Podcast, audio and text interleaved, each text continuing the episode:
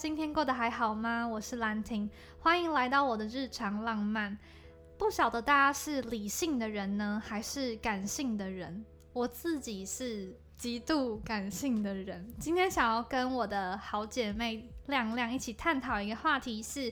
就是你是感性人还是理性人？就让我们来欢迎理性界的扛把子亮亮出场。Hello，大家好，我是亮亮。你这样介绍我出来，大家好，待会讲到哭怎么办？很霸气。你说你就没资格，没有办法扛下这个，没有办法扛下重担。好，我们今天要聊，主要我们会享受聊这个话题，是因为怎样？其实是因为，是因为。是因为主持人兰亭呢，他就是一个就是有点颠覆我想象的感性，就是我身边朋友有有不乏感性的人，但是像兰亭这样子极度感性的人，超级感性的对，应该是没有。他，他数一数二，我如数家珍，超烦的。我应该算是疯子等级的对对，差不多偏向那种的。其实我觉得感性的人在生活当中有蛮多烦恼的，就像是我觉得我很我真的很爱哭，然后超爱哭，但是那个是有点无法控制的，嗯，就是有一种被情绪压倒在地的。我觉得大家一定会想说什么叫无法控制的？是散水吗？直接呛起来，开场一分钟不到两分钟就呛爆我，就是我会很多时候都觉得我的情绪很满，然后我又是那种我如果有爱，我不说出来，我会很有点偏痛苦的人，嗯，然后我就会有时候会比较。就是情绪一直在飘。好，我们讲个基准值，大家平常是五十趴，然后你可能有理性、感性，你有快乐跟不快乐。嗯。可是我很常都在七十趴，就是永远都很 hyper 这样。对，然后不是很，不是说很很嗨的那种，但是我就是很容易觉得。就是你情绪本来就比一般人再满一点，对，所以你很容易溢出来。对，然后那个正常人可能泪水是用零开始计算，可是我的刻度可能一开始刻度 就是五十，就是你知道一开始。我觉得这个比喻很好。对，一开始就偏满啦，有点偏满。那像你，你是在我眼中蛮理性的人，嗯，然后那你理性的人，你觉得你有什么烦恼吗？我。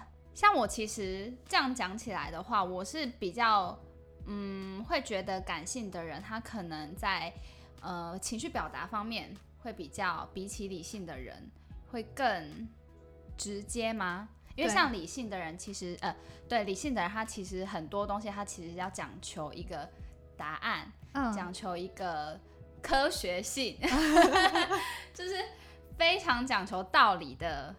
的的个性的人，可是感性的人，他可能就当下想要怎么样，他就会直接表达出来。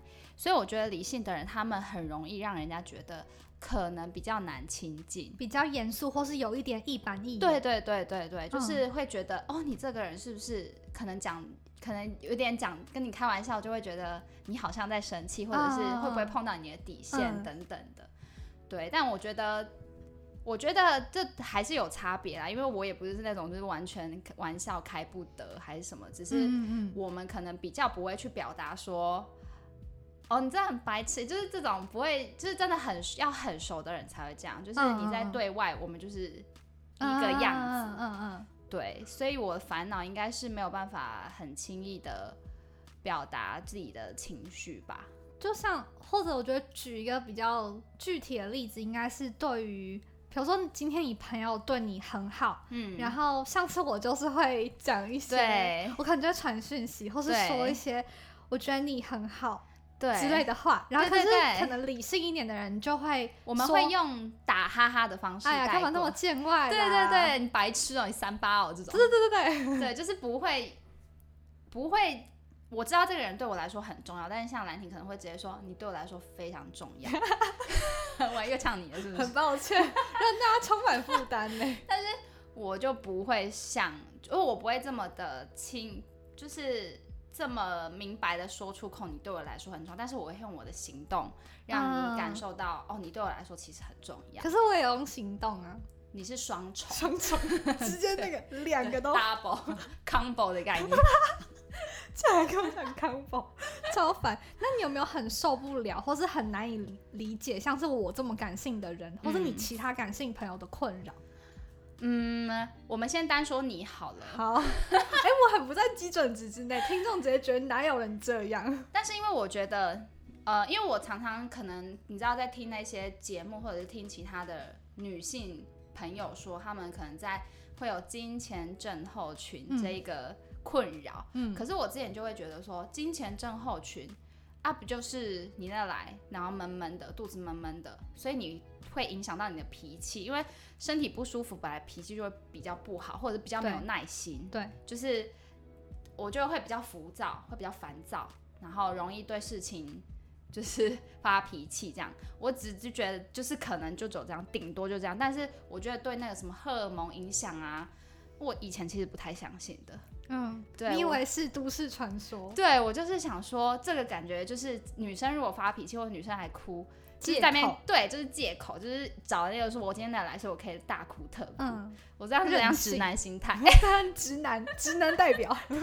但是我就是之前是不太相信的，我就会觉得说，怎么可能那个来，然后影响到你可能乱哭还是什么的？可是就是直到直到我听到兰亭她的各种事迹，就是她惊奇，就是她在斟酌呃爆料，斟酌爆料。好真的吗？她在经期来的可能就是差不多一个礼拜，或者是前几天，她就会开始大爆哭，对，然后有时候是这件事情明明就困扰她很久了。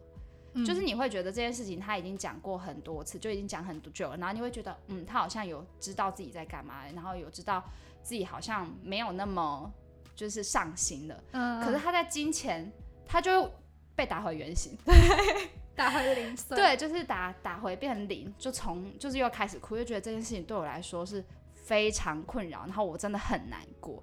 而且有时候那个事情真的是小到爆，这个就不要多讲。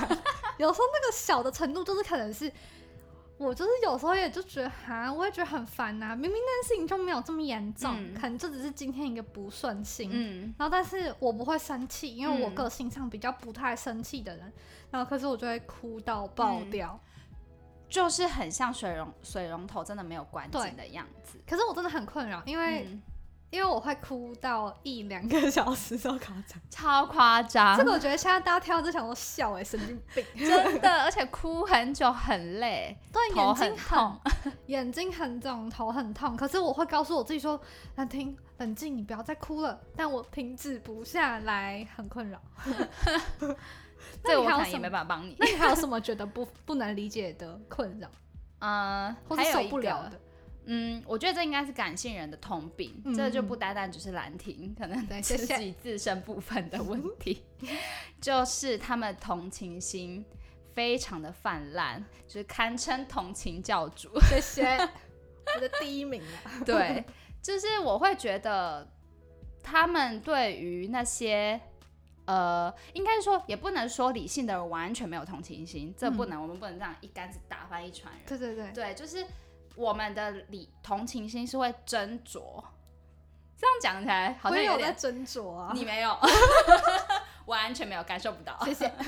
就是，嗯、就是我觉得同情，就是呃理性呃感性的人，他们对于周遭的人都保持着，嗯，他们都觉得身边人都是善良的，应该不是说身边人，他们会觉得所有人。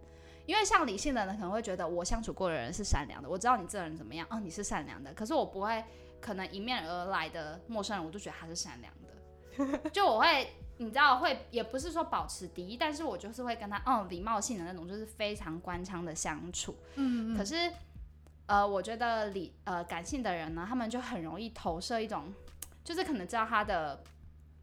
嗯，可能他因为某一些事情比较容易掏心掏对，肺。做错了事情或者是怎么样，他们就会觉得说啊，那他是不是因为身体不舒服，或者是是不是因为他家里发生了什么事情，或者是因为他今天遇到什么事情不顺心，然后而造就他现在做错事情。然后理理性人就会觉得，我管他去死，就是你今天就是做错啦。嗯，我觉得做错一两次我们都是可以接受的，但是你做错真的已经讲过很多次，你再错的话，我就觉得这你不能去强住他，可能前面就是他可能前面因为什么事情而影响他后续的做事的方式吗？你就比较就事论事。对对对对，但是我是嗯觉得感性的人呢，他们很容易投投射不必要的同情在就是人人事物对对，可是我觉得好，我们刚刚都听，我觉得现在理呃感性人有点被压，过了。就觉得不 不行，事情不这样的。我觉得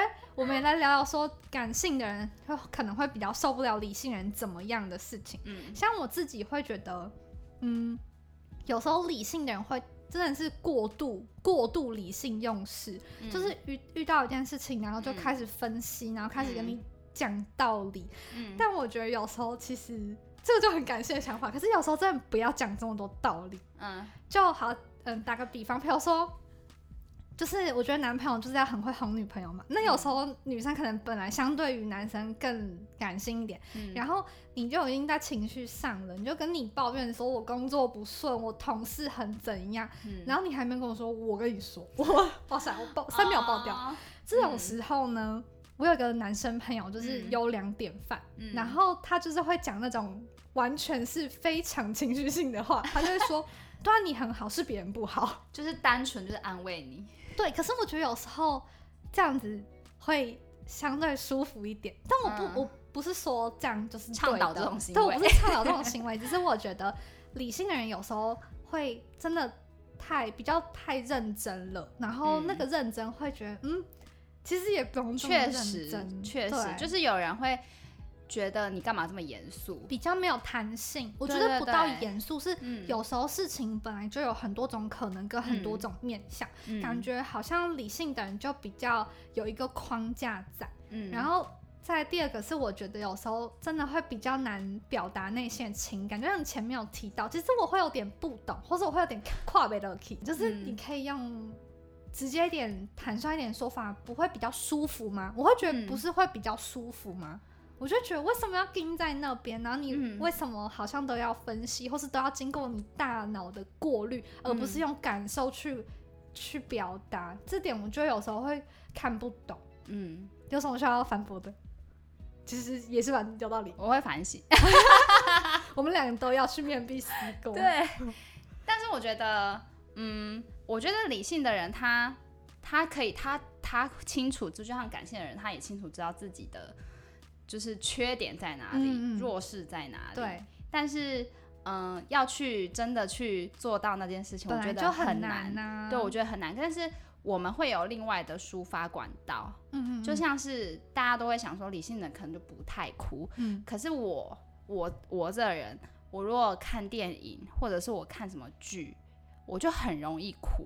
有情感的投射。，对，我会比较容易哭，因为像我可能跟你一起，我你不哭的，我反而哭的很伤心。啊，对我就是对于亲情啊，或者是那种小小动动物的事情，我就会特别上，就是你知道就会满出来。就是你那个脆弱的部分。对，对对对，好像真的是这样。像我身边有其他比较理性的朋友，大家的比较最呃粗浅的印象就是哦，理性的人比较不哭嘛。嗯，那我的朋友也是不太哭，他、可是嗯他跟你一样，就只要嗯遇到一些电影或是感人亲情的东西，嗯他的触碰点是亲情，嗯只要跟亲情有关，他就很容易哭。嗯，然后有时候会觉得，嗯，有没有到那个程度？有时候有点太夸张。嗯可是我觉得讲到这边，我们可以岔题聊到关于哭这件事情。嗯。其实我觉得哭是一件很棒的事情，我觉得嗯。眼泪很珍贵。其实它就是一种抒发的方式。像我可能现实生活中发生的事情可以让我哭，然后嗯。虚拟世界我也可以哭，嗯。但你可能还是要个管道嘛。理性的你还是可能对。对对，虚拟的，比如说嗯。电影啊、什么小说什么有的没对，的那种，他就是必须要透过一个情境，对。你把自己放到那个情境里面，你才有可能会哭。对但是我们很难，可能如果真的去面对到这件事情，我们通常不会用哭去去解决。可能会觉得要冷静，因为我们是大人了。对对对对对对，可是我会觉得，就是反正回归到刚刚讲哭这件事情，其实本身是一件没有，就是我觉得是好的。就嗯，我觉得社会不用有那种既定印象说，比如男生什么能哭，不哭不哭，眼泪是珍珠。但如果哎、如果眼泪可以换成珍珠，我是那我就大爆哭。哎、不是我是富豪吧？对，你是富豪，我直接台湾你直接。穿珍珠装。但我觉得其实大家对于哭这件事情，如果是适当的抒发，我觉得它不是件坏事。然后也是，嗯就像我觉得笑啊，为什么爱笑的人就不会被人家说你干嘛哦一直笑？你干嘛一对直笑？对可是笑跟哭明明就是一样，都是生而为人很自然而然的嗯东西。所以我觉得嗯大家其实对于哭这件事情，我觉得不用别人在哭，然后就说：“哎、你不要哭啊，不要对哭啊。对对你就让他哭，他哭一哭就会没事了。对，对啊，要我觉得哭得出来，或是说得出来，才有机会过得去。嗯，对，但是还是不要太常哭啦。你是在劝导我吗？但我就控制不住哎、那如果今天你可以有一个感性人的优点，你会想要什么特质？应该就像我前面刚刚讲的，可能就是比较直接的表达我对一个人的情感，不管是朋友好，或者是喜欢的人好，或者是家人也好，嗯，就是因为大家不都说，嗯，大家现在不是说什么，就是可能亲人离开的时候，就会觉得发现爱要及时啊，或者是你要珍惜你眼前的人事对物。然后，但是因为我觉得理性人可能就是比较不太会表达情感，嗯嗯就是我们很多事情都讲求一个道理，嗯讲求一个比较踏实的说法吧。对，所以我们比较不会，就是真的说啊，爸爸妈妈我爱你之类的。嗯但是我们会用写的，这是我表达的方式。嗯但是我不太会把爱挂在嘴边。嗯对，但是是我是觉得这是我必须要去学习的。不过我觉得这跟家庭的养成也有关吧，因为其实像我家就是可能。比较不是这么传统的家庭，嗯。然后像我爸就是会跟我说“宝贝，爸爸很爱你”的那种，嗯有些人就觉得呃，就是会嗯，抖一下，但我们家算是蛮直接表达爱的，嗯。所以我觉得，哎、所以我们家其实嗯。都蛮感性。突然想到，对对对，我家都很还蛮对，所以可能我觉得这个可能也是跟家家庭养成有关。对有关系。可是嗯。我、我觉得好，我们先不要说到爱，因为爱其实它，我觉得对亚洲人来讲，那毕竟是一个比较较难的，对，因为它是一个大家对于爱这个词，就是觉得它非常，你知道，很像很在放在，上面，对，放在上面的那种，就是不太轻易说出口。但我觉得适时的表达对方对你来说是很重要，不要每一次可能遇到事情，然后你觉得就是太有原则。嗯嗯这件事情就是没有弹性，刚刚有讲到，对理性的人可能比较不会，就是就是太一板一眼，做事比较没有空间，比较没有弹性。因为其实有时候你这样久了，其实自己也会累。很累。其实对心中也是承担很多东西，搞不好嗯你这样的生活方式，你不见得快乐。嗯，我觉得讲个更简单的单的方法是，你可能没有办法说出哦，我觉得谢谢你对我来讲很重要，但我们嗯。可以把请、谢谢、对不起挂在嘴边，就是，有时候我们很熟的人帮助你，可能你就觉得、嗯。哦他是我爸妈，你可能就不会讲。可是我觉得像是我自己就会提醒我自己是，不论我今天面对是我很熟的朋友、我的嗯家人、嗯。或者我很亲近的人，只要他帮助我，我一定要记得跟他说谢谢，因为我觉得嗯。这是最基本、最简单的方式去传达我想要表达的关于爱这件事情。嗯嗯嗯嗯。嗯，那我可以分享说，我觉得像是我就蛮希望可以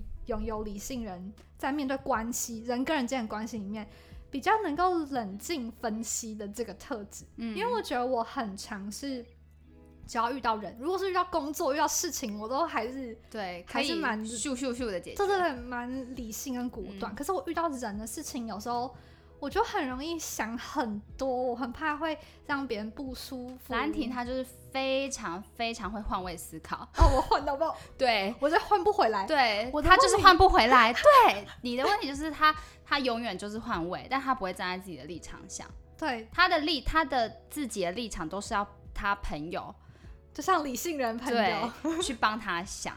有点听起来有点呆，就是很都活到那么大还这种问题。但我相信很多感性人都这样吧。对，就是很容易站在别人的立场去看。对，所以我很想要跟你一样，你就比较洒。脱吗？就是我觉得也不见得是洒脱，是好，我知道这件事情你有嗯感受，嗯我可以抒发我的感受，但嗯同时你在哭完、你在宣泄完之后，你要那个能力是好，那我下一步该怎么做？嗯我到底该怎么看这个人或这件事，而不是又觉得不行不行的那种。嗯嗯嗯，对，懂。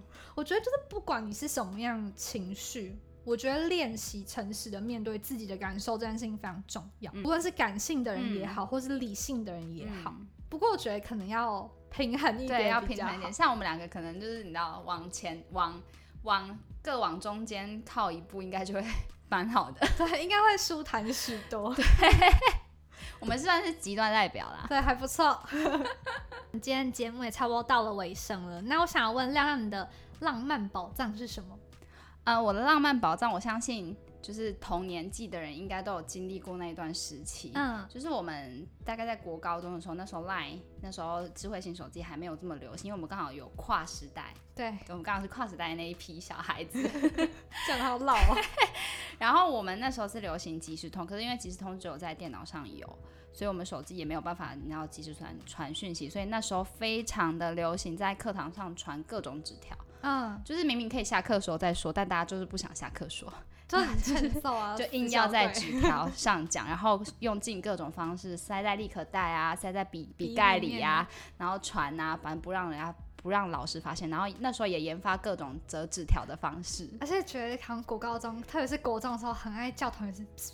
对 对对，就这超大声，对对对对对，这个叫法其实超大声，对，老师绝对听得到。对，然后其实我就是把那些纸条啊，还有那种就是之前也会写交换日记，跟好朋友写交换日记，然后我就是把那些东西都留下来，一直到现在，它就是放在我的书柜的。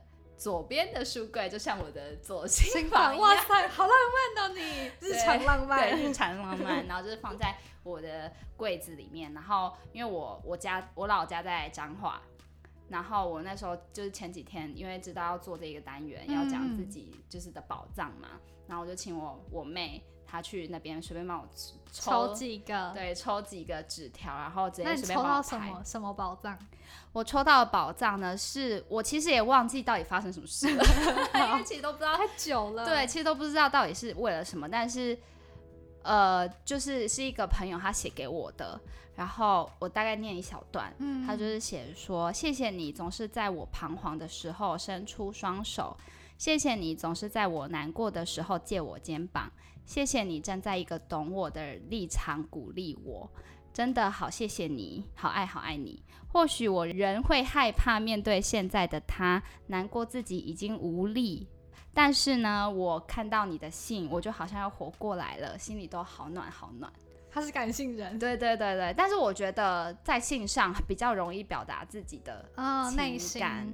对，然后我看到这个，我就是其实我压根也忘记到底是什么事情了，但就是突然看到，我还是会觉得啊，而且是用就直接用写的那个感觉更温暖。对对对，但其实有时候就是真的很日常的事情，但你看你还是会会心一笑，嗯，就是算是我就是收藏在你心里的浪漫宝藏。对对对，好，那今天节目就这样结束了，我们下次见，拜拜，拜拜。